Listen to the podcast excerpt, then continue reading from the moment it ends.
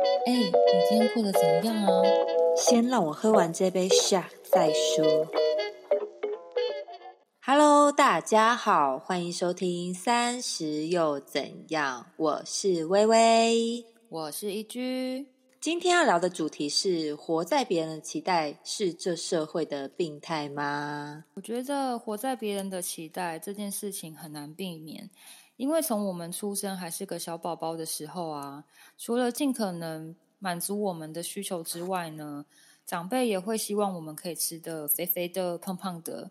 有时候可能我们也吃饱了，阿妈还会一直硬喂，一定要把整碗饭都喂到光光。这边我一定要讲的是阿妈，因为。我妈真的是不允许我的女儿被饿到，这也就是所谓的有一种饿叫阿妈觉得饿。说到这里呢，我告诉你，我们可以开始造出无限的照样造句，像是有一种人叫阿妈觉得冷，有一种叭叭叭叫阿妈觉得叭叭叭。好。先这样，这边呢，我想要跟大家分享一个故事。我是家中最大的小孩，除了是家中的老大之外呢，我也是在这个家族这一辈的内孙里面，也是最大的小孩。我真的是觉得老大是各种虽小，会被家族各种期待在身上。在我有印象以来啊，我妈妈总是希望我的成绩可以很好。她曾经压力大到月经好几个月都没有来，然后那个时候她去妇产科。那个时候，小小的我跟着我妈妈一起看荧幕上面的超音波。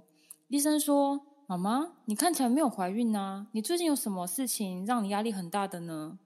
我妈妈说：“哦，我女儿快要考试了啦，我每天压力都好大，我好担心她考不好哦。”医生说：“哎，你看起来很年轻啊，你有女儿要联考了吗？”然后这个时候，我妈妈把眼神转向看着我说。呃，医生，你现在看到的这一个小朋友，她是我的大女儿，她目前国小二年级。然后医生就说：“妈妈，你实在是太夸张了。”然后那个时候我就很想跟医生说：“医生真的不夸张，我妈妈真的对我的功课非常严格。前几集有提到，我是一个很容易分心的小孩。我家里其实是美容院，我也没有自己的书桌，所以我每天回家之后呢，都在一楼的店面。”的桌子上写功课，椅子也是很简易的小板凳，面对着整面的透明落地窗。我每天看着窗外的邻居小孩快乐的在玩球。我每次写功课的时候，我妈妈就会坐在我的旁边盯着我写功课。你自己想，在那个环境下，怎么可能可以专心？所以只要我一分神呢，运气好的话，我妈妈会很严厉的责骂我而已。如果运气比较差呢，她巴掌就会直接闪过来。这是真的，我妈真的很凶。有一件事情，直到现在我都记得非常清楚。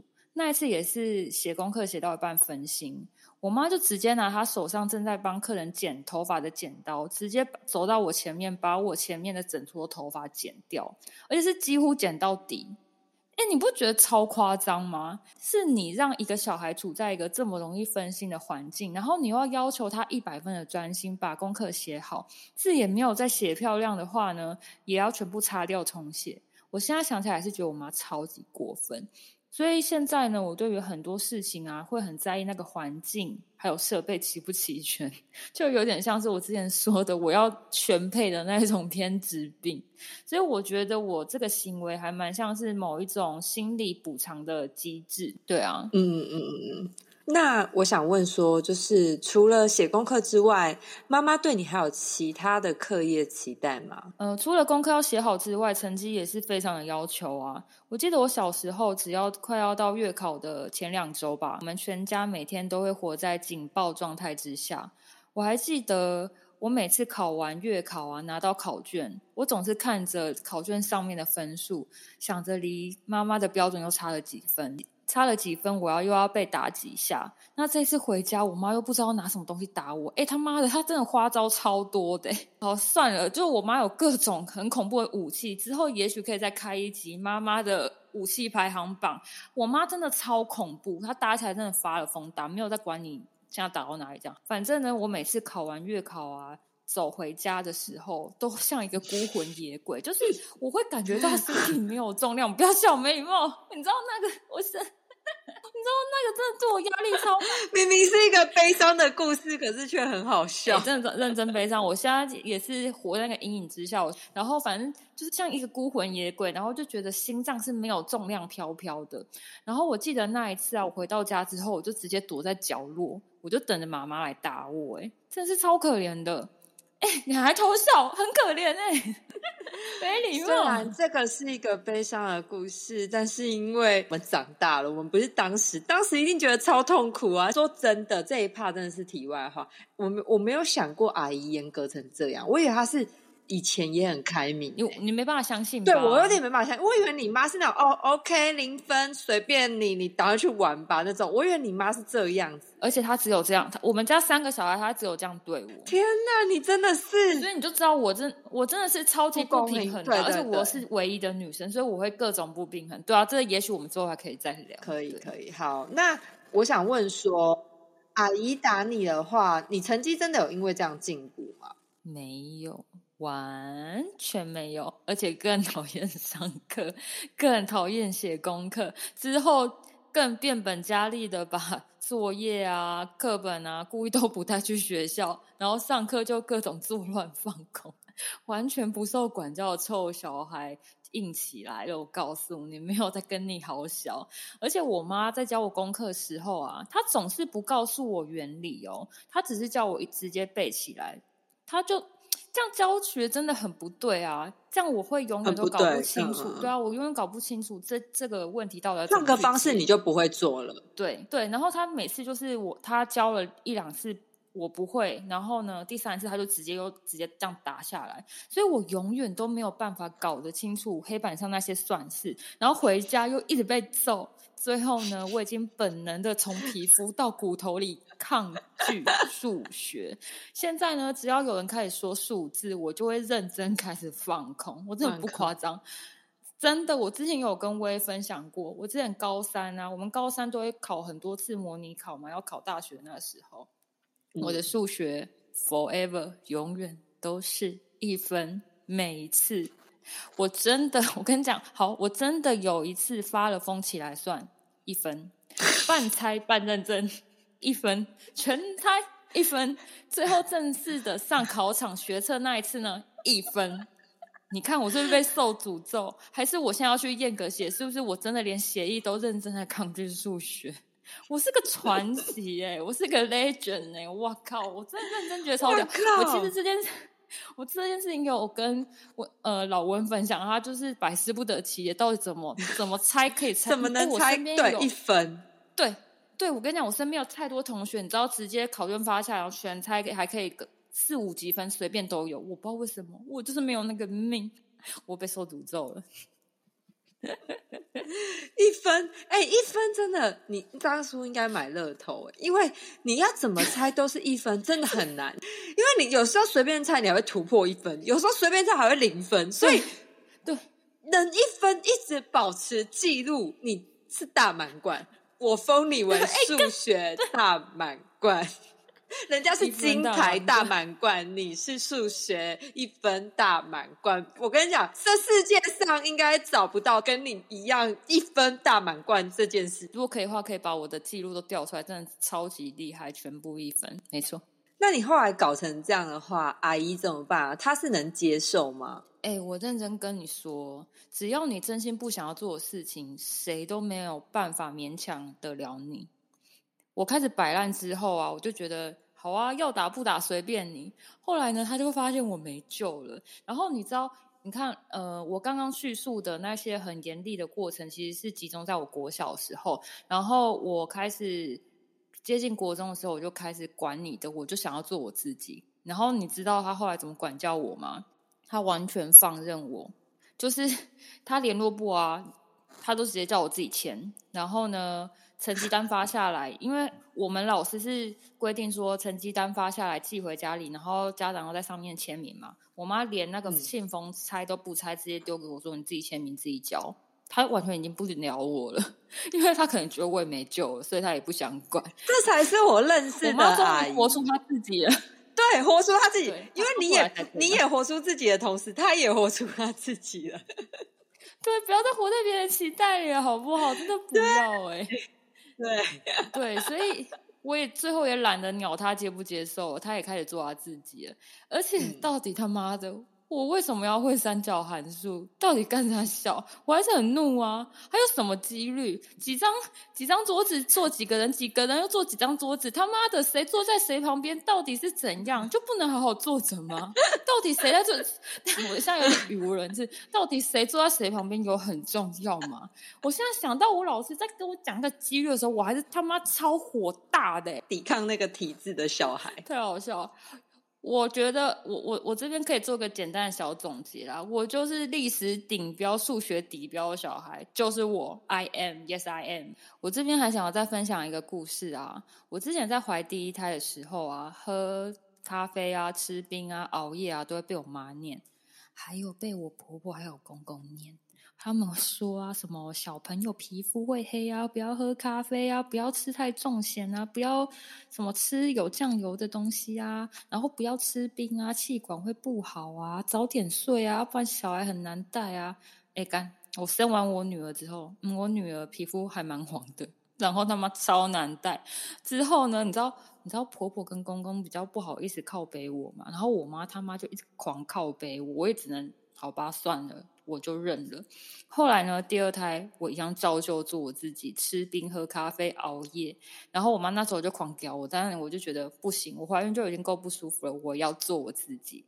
后来呢，我儿子生出来，他妈的超白、超肥、超可爱，很快就睡过夜。他跟我女儿比起来，真是天差地远的超好带。这个时候我就他妈狂靠背我妈。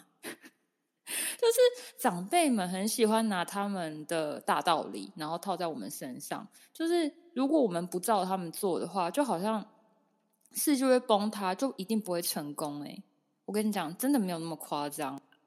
阿姨们、妈妈们，真的不要乱骗人呢，真的 诈骗集团。但我我后来也想过啊，我觉得他们其实也是出在于一个好心，一个觉得说我想为你好，那他们把他们。过往的一些经历啊，传承在你身上。他们也希望你可以生出很健康的小孩，或者是他有一个很好的一个经验。他也希望你可以照他的经验，然后不要走一些冤枉路啊，什么什么的。我可以理解他们好像是这样子，但是我认真他妈的很不想屌他们。对，就是这样。嗯，做自己，做自己。对对，只要开始做自己之后，你也可以开始做自己哦，妈妈。OK，好。好，刚刚天花乱坠说的蛮多自己过往的真实事迹，现在 换微微有没有什么故事要跟我们分享的呢？听到这边的话，因为义军分享的是家庭的部分嘛，那我这边也想跟义军分享，说我家庭的部分。我其实家里是一个很传统的家庭，从小呢，同一辈的小孩就是他妈的被各种比。叫讲简单一点，让大家有所体会。譬如说，你从小一定会被比成绩，比成绩除了国小段考之外，你又会比到国中。国中呢，校榜前几名之外，你又会被比到考哪个高中。那考哪个高中之外，你最后还要被比考几级分？几级分之外，还要比你大学到底填哪里？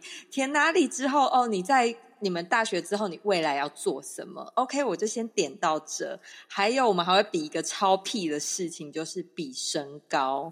比身高真的超闹的。我头发蓬松一点，我不就比较高了吗？I don't know，反正我是我是搞不太清楚他们的定义在哪里。OK，直到长大之后，就像我刚刚说的，比工作。OK，所以家里就一堆出人头地的人怎么办？我就是那个一般普通人啊。那我们现在出社会之后，就是开始又是比薪水，同辈的人就是比娶老婆、比嫁人。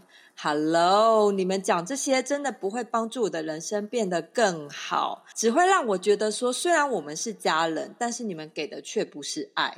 只是你们自己理想中的样子。如果你真的觉得我不好，那直接给予我实质上的帮助，而不是出一张嘴。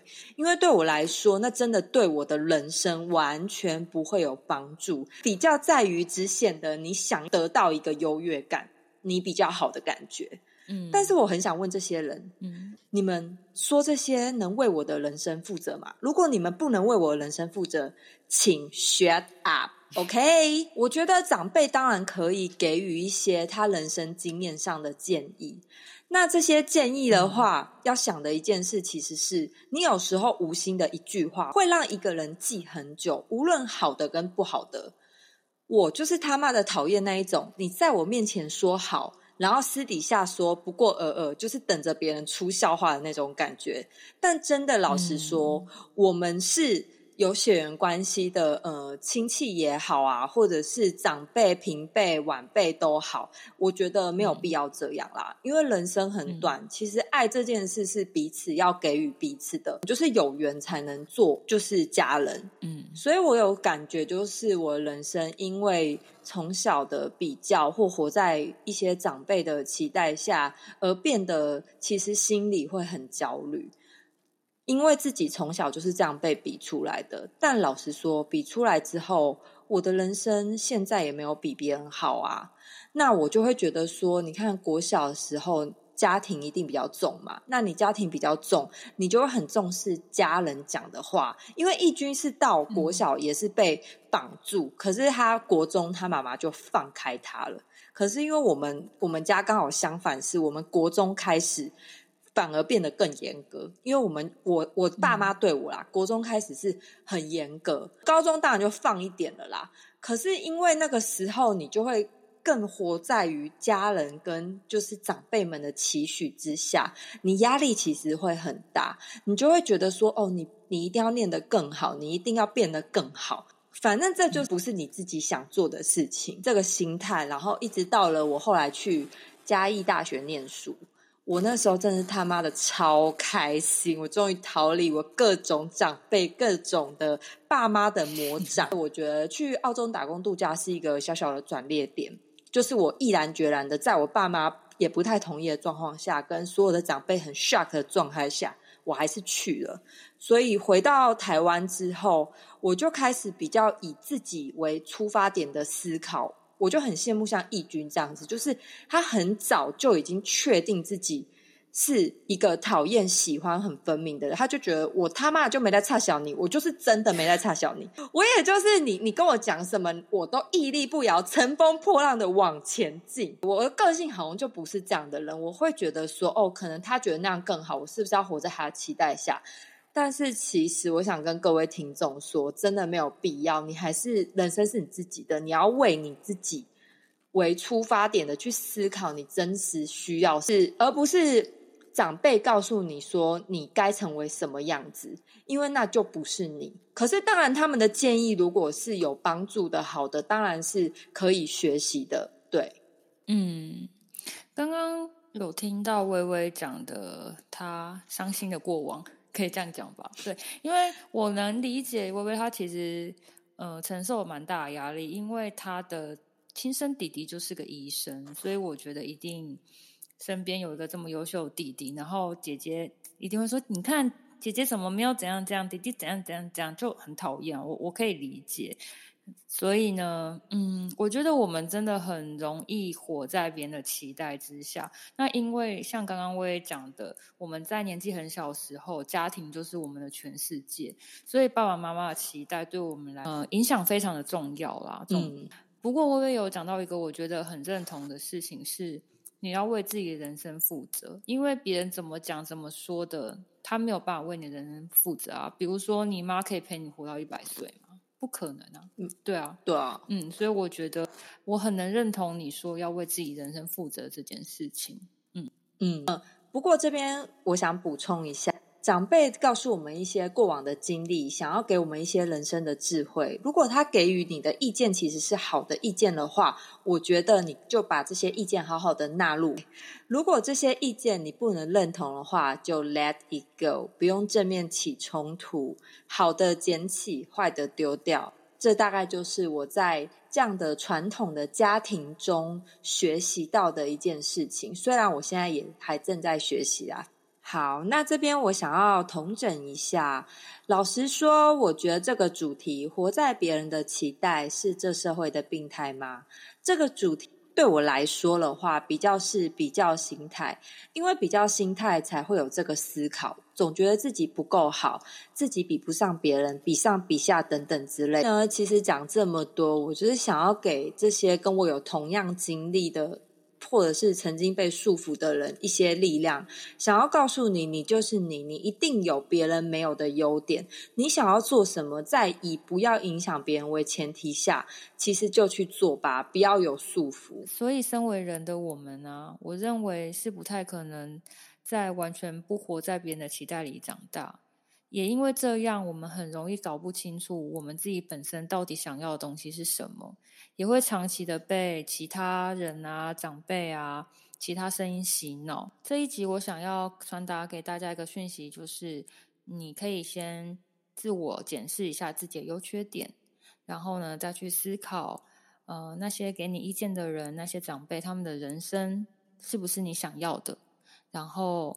你再想想，我可以做一些怎样的改变？事实上的改变，尽可能让自己不要活在后悔、懊悔当中，勇敢的去执行你想要做的事情。